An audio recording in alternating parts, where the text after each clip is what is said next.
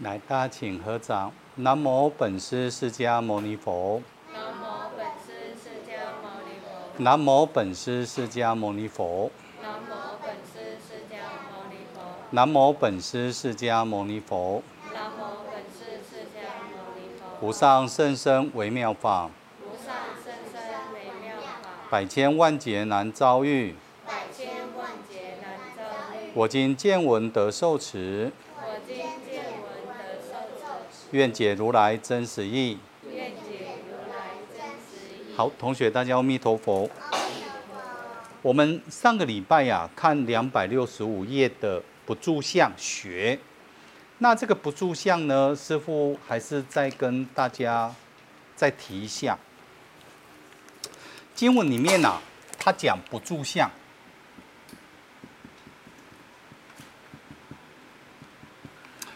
首先呐、我们先来研究这个相，什么叫相的这个概念？佛法对相的概念是什么？你把相加一个心，它变成想。换句话来讲，外相这个相指的是外在的形象，我们的认知嘛。所以这个相本身就是我们对外界。它本身的一种概念，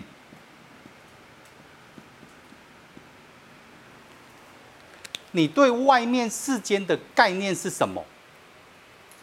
我们称为相，而这个相不是只有单纯的那个所谓的形象而已。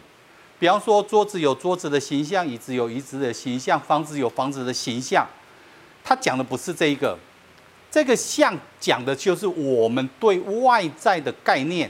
外在事物的概念，所以师傅才会跟大家讲说，相的心里面的下面加一个心，就变成想。相跟想其实它是一体的，所以在经文里面呢、啊，他才告诉你，外在所执取的这个概念不可取，也不可着。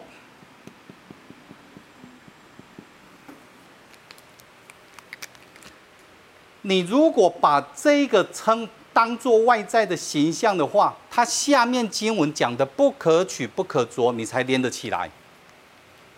师父再讲一次，相本来就是我们内心对于外界的一个概念、一个想法而已，就是我们的内心对外在的世间，它是一个什么样的想法？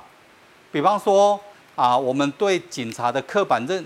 认知，我们对啊医生的刻板认知，我们对老师的刻刻板认知，其实他告诉我们的就是一个概念。我们对外在所有一切世间，你所看到的这一个概念到底是什么？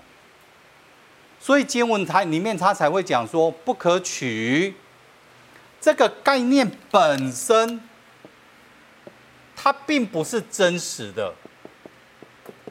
我我们在这个世间，我们会认为是真实的，好比我们的一个情绪，我们的一个喜恶，我们都会把这个东西当成是一个真实的。而佛法里面，它却告诉我们不可取、不可着，意思就是它不是真实的。外在你所看到的真实，它其实不是真实，所以他说不可取，也不可着。为什么？当你有这个这样子的一个概念，你到下面的第三个，我如何在度众生的时候，你内心才会产生一个众生平等性的概念。不然，你看到这个人，这个是坏坏人，你根本不会想要去度他。这个人不好，我对这个人的认知不好，我从这个人我内心就起了贪嗔痴，你根本不会想要去度众生。所以这个对外在的世界啊，吼不可取不可着，其实是为我们后面他开始啊做一个伏笔。另外，这个相不住相的这个概念，不住相的概念，还有一个东西就是，既然是我们对外在的概念，这个概念你也可以把它称为法执。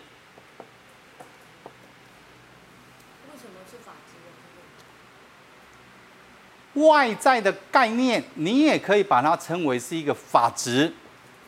首先，我们认我们认知的法是什么？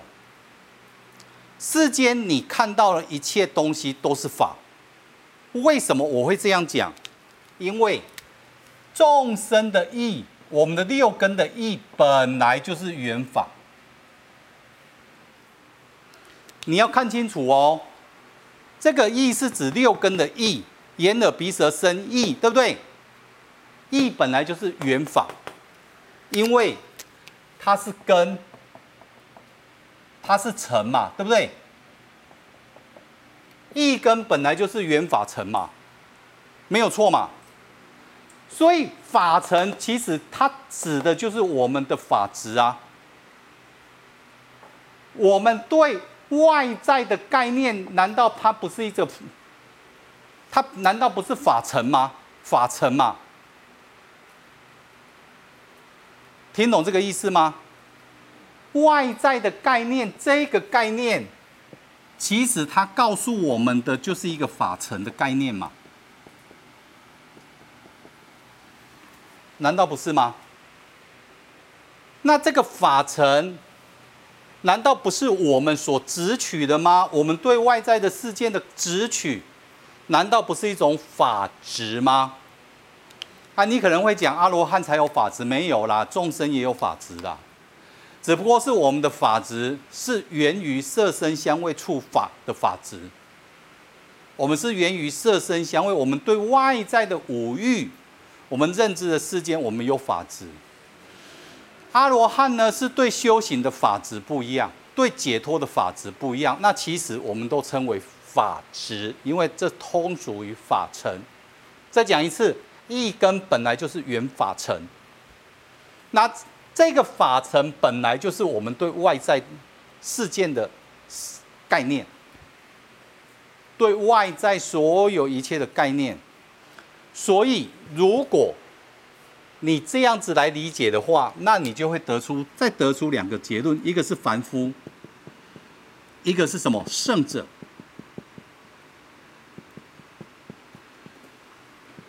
凡夫呢，它本身呢是对概念的不可取，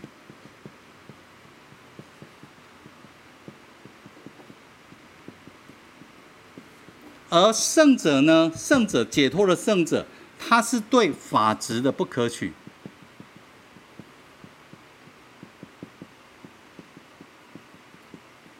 对不对？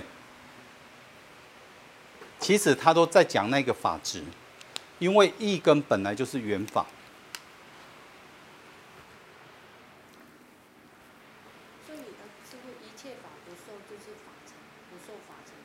一切法不受，来延伸出一个问题，叫一切法不受。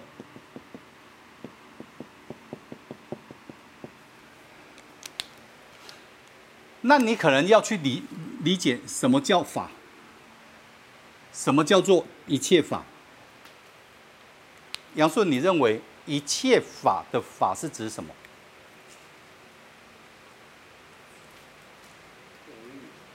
啊，五欲欲望，如果 你这样讲的话，这个一切法，它是不是可以延伸两个概念？一个是凡夫的，我们刚刚这里讲的嘛，一个是圣者的。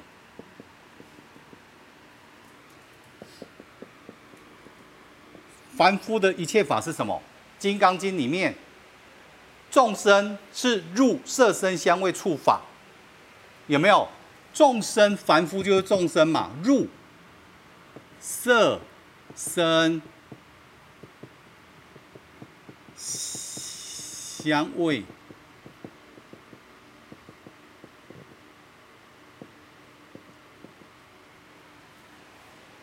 所以以凡夫来讲的一切法，就是色声香味触法这六尘，这个叫六尘。的一切法，对不对？以凡夫来讲，色声香味触法叫做一切法。色声香味触法叫六尘嘛，所以色声香味触法是一切法。以凡夫来讲，一切法。对不对？如果以圣者呢？如果这个圣者是阿罗汉，我们把这个圣者定位阿罗汉。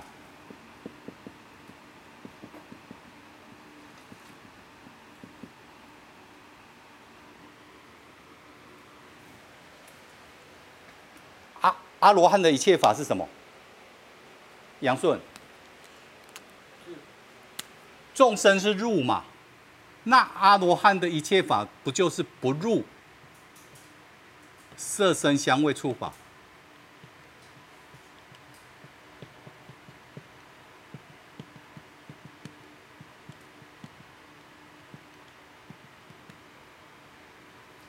的的什么法执？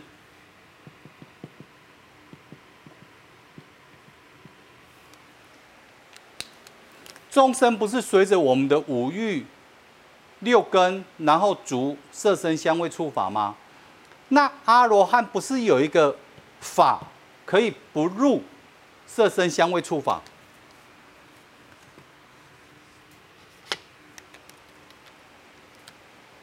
所以我们称为，如果是阿罗汉的一切法，就是不入色声香味触法的法。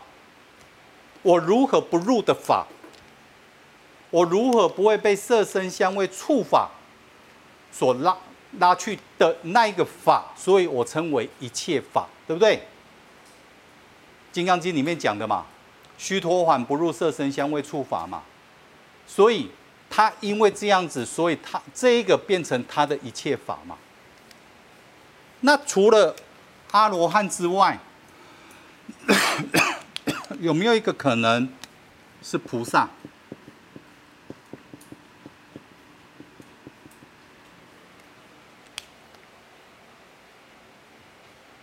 对不对？可能会不会还延伸出了一个菩萨的一切法？那如果有菩萨的一切法，会不会有有一个佛的一切法？对不对？一切法不受嘛？你到底在谈什么？一切法的不受嘛？所以我们就简单把它区分：一个是凡夫，一个是阿罗汉，一个是菩萨，一个是佛嘛。那请问？菩萨的一切法不受的一切法是什么？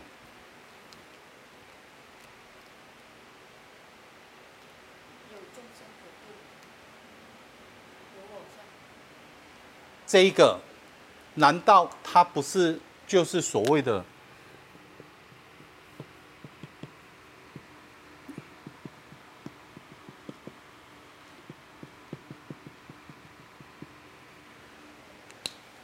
所知障的一切法，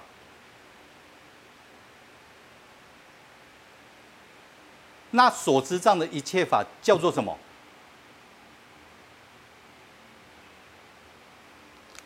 哎，所知障的一切法叫什么？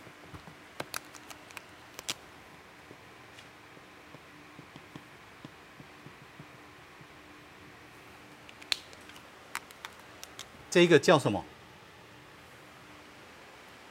这个难道不是就是叫无相吗？就是不住相的意思啊，无相啊。难道讲的不就是不不住相吗？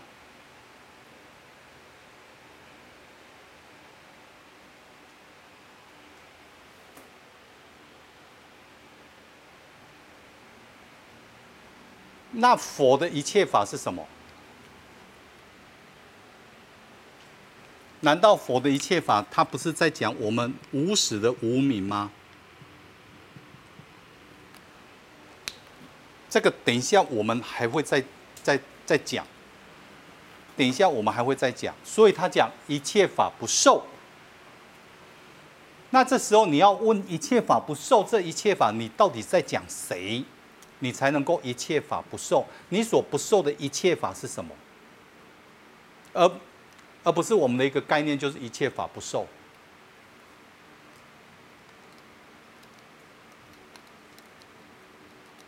凡夫跟圣者，圣者又分阿罗汉、菩萨跟佛。我们所认知的一切法是不同的。那认知的一切法不同，你怎么能够知道我讲的一切法跟你讲的一切法是一样的，这样懂意思吗？所以不能够很简单一个概念，就是一切法不受，不是这样讲。你讲的一切法是什么？凡夫的一切法就是五欲啊，这些六尘啊，色声香味触法的这些六尘，六根对六尘啊。所以我们说一根对法尘啊，这个就是我们对世间的概念啊。我们对世间的概念是什么？凡夫对世间的概念跟阿罗汉对世间的概念是两回事嘛。起码凡夫里面也有分嘛，你是凡夫还是贤贤者位嘛？所以在华严经里面，它不是分内凡跟外凡吗？外凡夫就是一般的众生嘛，内凡就是所谓的贤者嘛。好，首先这个一切法不住相，这样这样有问题吗？不住相。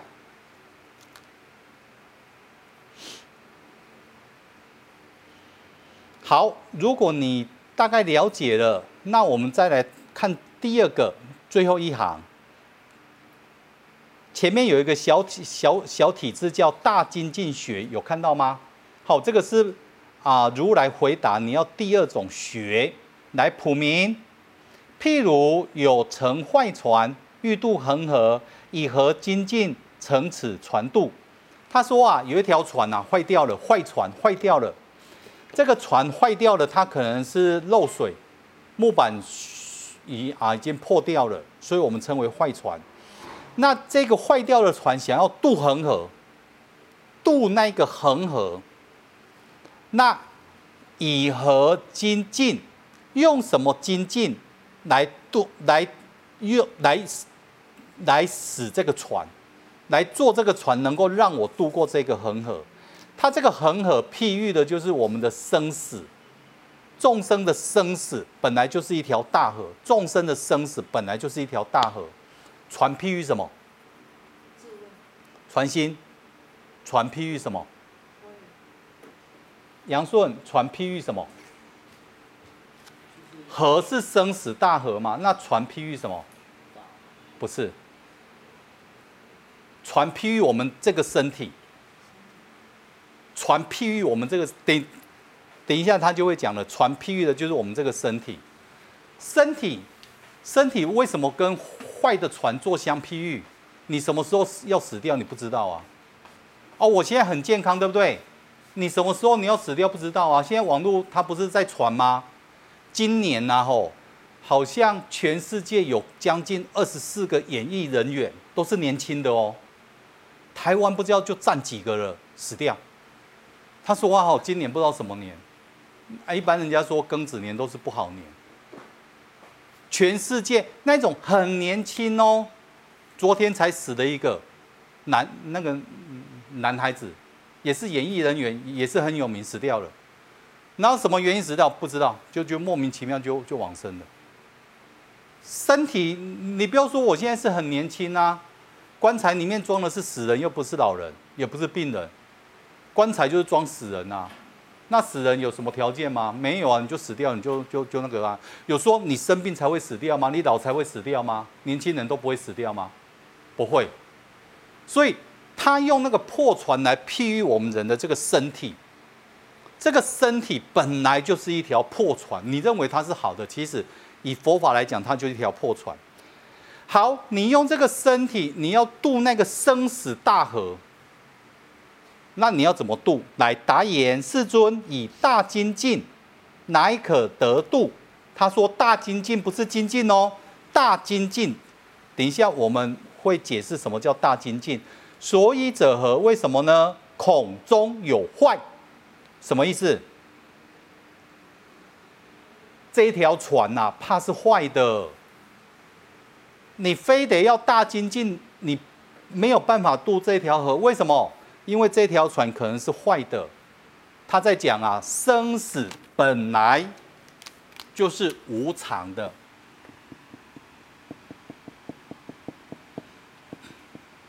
其实今天呢，哈，师父想要讲无常经，但是时间不够，哎，那个本子也不在。我们下次有机会啊，吼，我们来讲讲这个无常经。生死本来就是无常的。哎，你不要说啊，哎，师傅啊，我给算命的算我七十岁才往生，八十岁才往生啊，没那回事啊，出个意外你就死掉了。不然为为什么地狱有个王王死城，对不对？地狱有个王死城。好，他讲孔中有坏，恐怕这个船是坏的哦。那为什么坏？来，佛告普明：菩萨意耳，欲修佛法，当勤精进。来看哦，欲修佛法，当勤精进，倍复过世。倍复就是加倍。加倍的精进，所以叫大精进。所以者何？是生无常，有没有？他已经告诉你答案哦。生是无常，无有决定，败坏之相不可久住，终归磨灭，未得法力，恐中有坏。我们把它颠倒过来，为什么叫孔中有坏？你你你把它倒装句，颠倒过来。孔中有坏，为何孔中有坏？第一个，世生无常，无有决定。你把它写一，败坏之相不可久住，写二，终归磨灭，未得法力，写三。这个就是他孔中有坏，他给你的答案有三点：生是无常的，没有决定。什么叫做无有决定？没有。你什么时候要往生？可能你你一个意外就往生了，可能你一个因缘就死掉了，可能你一个变故身体你就不在了。所以他说无有决定，生是无常，没有决定。第二个败坏之相不得久住，来败坏之相为什么叫败坏？杨顺，请问为什么叫败坏之相？来，我请问一下，你看那个瑞安。有败坏之相吗？那么年轻哪有败坏之相？败坏之相都都都都就就是快往生了嘛。你你你如果说像我们啊年纪比较大哦，败坏之相对不对？哎，那么年轻对不对？才几岁？七岁有败坏之相吗？对不？正当青春年华，哪有败坏之相？那杨顺，请问败坏之相是什么？哎，不是，不是败坏之相。他讲一个根本传心，什么叫败坏之相？身体，我们的身体是我们身体是设法，对不对？身体本身是设法，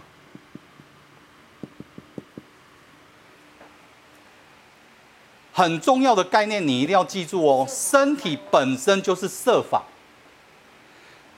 色法本身就是败坏之相，为什么？我先要跟你讲为什么？为什么设法是败坏之相？因为设法基本组成有四个因素，叫做地水火风。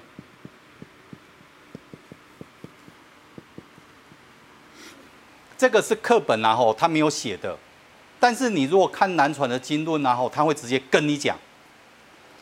我再讲一次。身体本身是由很多无数亿、无数亿个色法组成，而这个色法的基本元素，色法大概一般有九个元素啦，基本有九个元素啦，其中有四个元素，一定会有这四个叫做地水火风，所有一切的色法一定有地水火风。那为什么地色法是败坏之相？因为地水火风里面的火。它就是败坏之相。那为什么火本身是败坏之相？因为火代表成熟。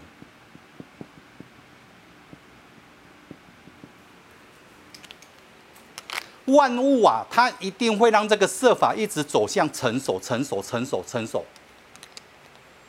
这个其实很好理解，你知道吗？我们人的细胞啊，吼，十一个月要代换一次。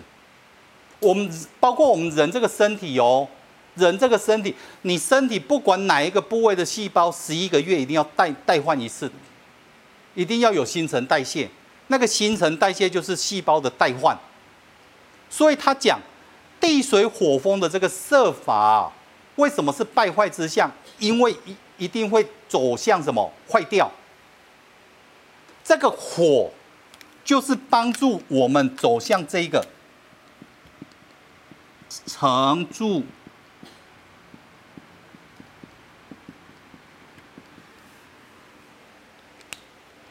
成熟的意思啊，告诉我们走向这一个，而不会永远停留在这里。再讲一次，这个火的成熟，就是告诉你不会永远这个设法，它停留在成跟住。它会走向坏跟空。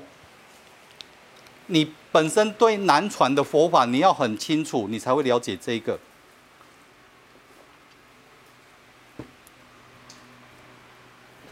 再讲一次哦，身体为什么是败坏之相？因为身体里面有无数的色法，而这个色法本身就是败坏之相。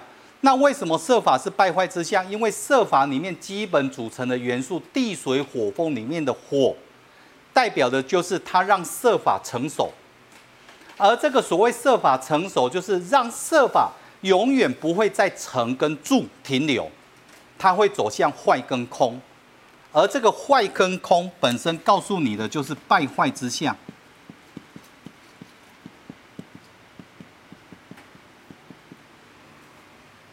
坏跟空告诉你的就是败坏之相。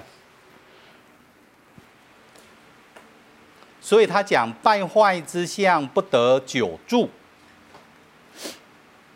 你没有办法停留很久，叫不可久住。好，终归磨灭，未得法力。终归磨灭什么意思？终归于空，坏跟空，未得法力。未得法力就是你如果执着这个设法，你没有得到，没有办法得到法的利益。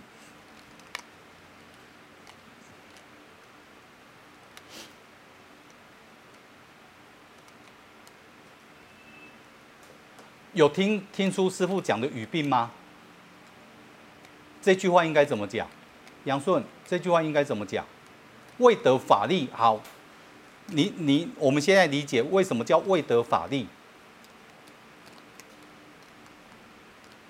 如果我们得法力，会不会磨灭？会不会终归磨灭？会不会设法嘛？就算我得法力，会不会终归磨灭？比方说这句话，我们把它颠倒过来。终归磨灭，未得法力嘛？你把它颠倒过来嘛？我如果得法力，会不会终归磨灭？传心得法力，好，那什么叫得法力？这个得法力跟我们刚刚讲的精进有关。他刚刚讲，我们一般不是讲精进吗？可是经文啊，它却告诉我们大精进。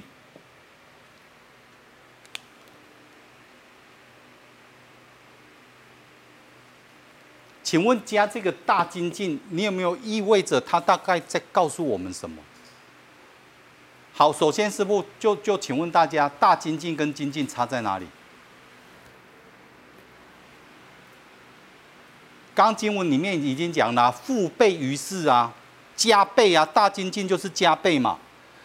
那你有没有去清楚有什么东西可以让我加倍精进？比方说人，人一天就是二十四小时啊。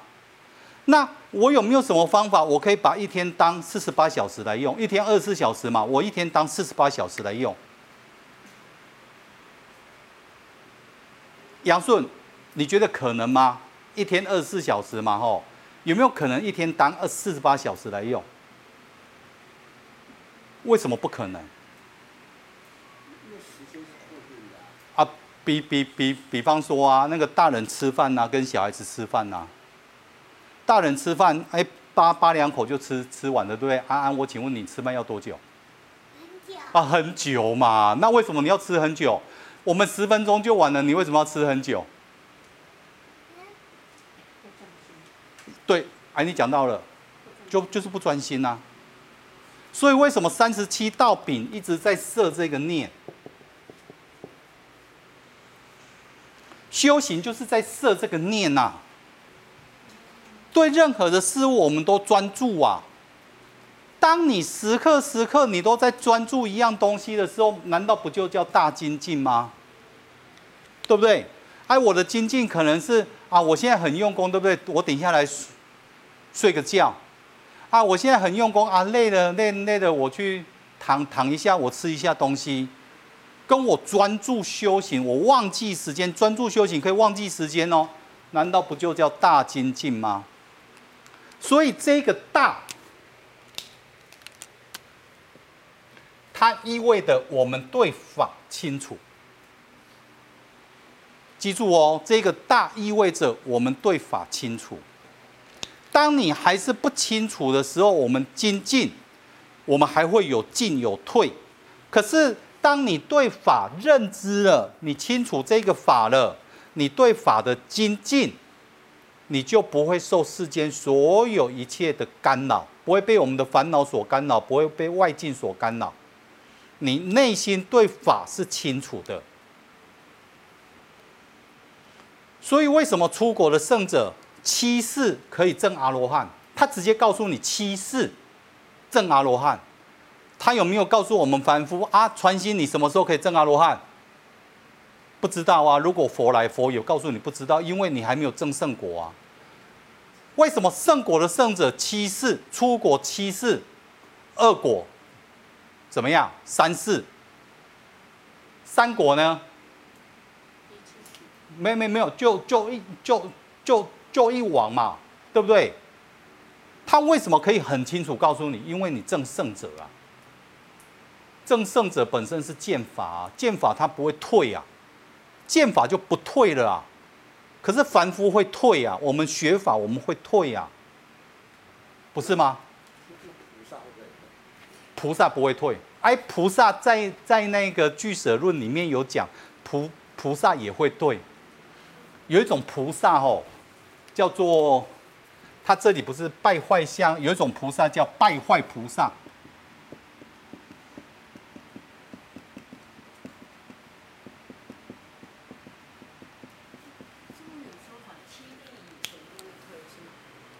这个败坏菩萨吼，它是指在实信、实住、实行、实回向这个贤者位的凡夫的菩萨。败坏菩萨会退，可是你正出地以后，他他出地本本身就见法就不退了。败坏菩萨他最长的就是什么？转轮圣王。那转轮圣王有分四种，叫金银铜铁啊，铁铁轮王、银轮王、铜轮王跟金轮王。统统摄的不一样，能力也不一样。败坏菩萨未来就是。转生于转轮圣王，但是你正圣者位，初地以上菩萨不退，初地以上的菩萨不退。他只会到西，初地出地。只会到的时候，因为离受生就就比较危险。七地啊，对对对对对，因为。六地叫现前地嘛，般若现前嘛，那般若现前就会引导你入涅槃，智慧太强了嘛，智慧太强就会引导你入涅槃，所以七地最危险叫远行地，你你不会成为众生了，那不会成为众生，你是不是跟众生距离拉远了？拉远了嘛，所以第七地叫远行地，最危险。那菩萨就是有那个愿力从。八地以后，他有那个愿力啊，我就是要常住在娑婆，我要在娑婆世间。所以，所以您你看那些啊，我要发发愿呐，我要成愿再来，那些菩萨一定是七地以上。你没有七地以上，他他他没有那个勇气。为什么？七地以前都在修自己的般若，我我都还自己现在就修，为什么要修般若？为什么？就是怕嘛？为什么我要修般若？就是怕嘛？怕怕我会怎么样？退堕嘛？怕我会退嘛？所以七弟以前他啊，六弟以前就是在修般若，一直到六弟般若现前。那般若现前，它代表什么？断烦恼。我的烦恼清楚就断掉了嘛？断烦恼。OK。所以他这里讲未得法力，这里的法力指什么？又讲回来，法力是指指什么？法力。上面讲的啊，我见到法的那个法啊，我见到那个法啊，我见到的那个法，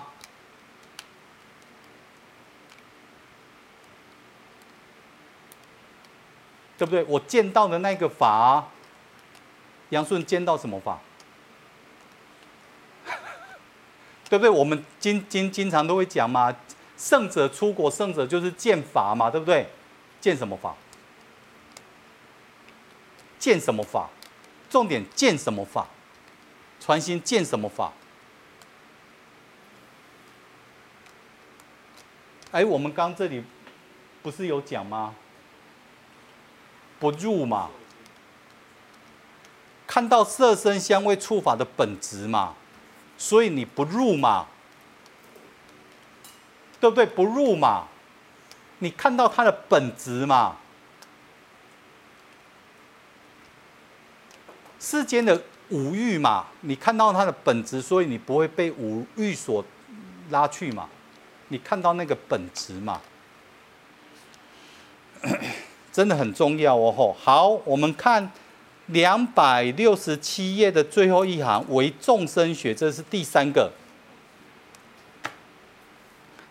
我们现在开始啊，慢慢去进入主题，为众生学，为众生。那为众生，你用什么东西为众生？你开始要先有一个概念，我用什么来为众生？比方说，我要帮助穷人。杨顺，请问一下。我要帮助穷人，我要怎么帮助穷人？首先你要谈条件嘛。好，第一个我要有钱呐、啊，你没有钱怎么帮助穷人？第二个我要能能力呀、你你你你身体病恹恹的，对不对？你怎么帮助穷人？你不是有钱就是有有能力嘛，对不对？有钱或有能力就是我帮助穷人的条件嘛。反思回来，那我要度众生，我要怎么度众生？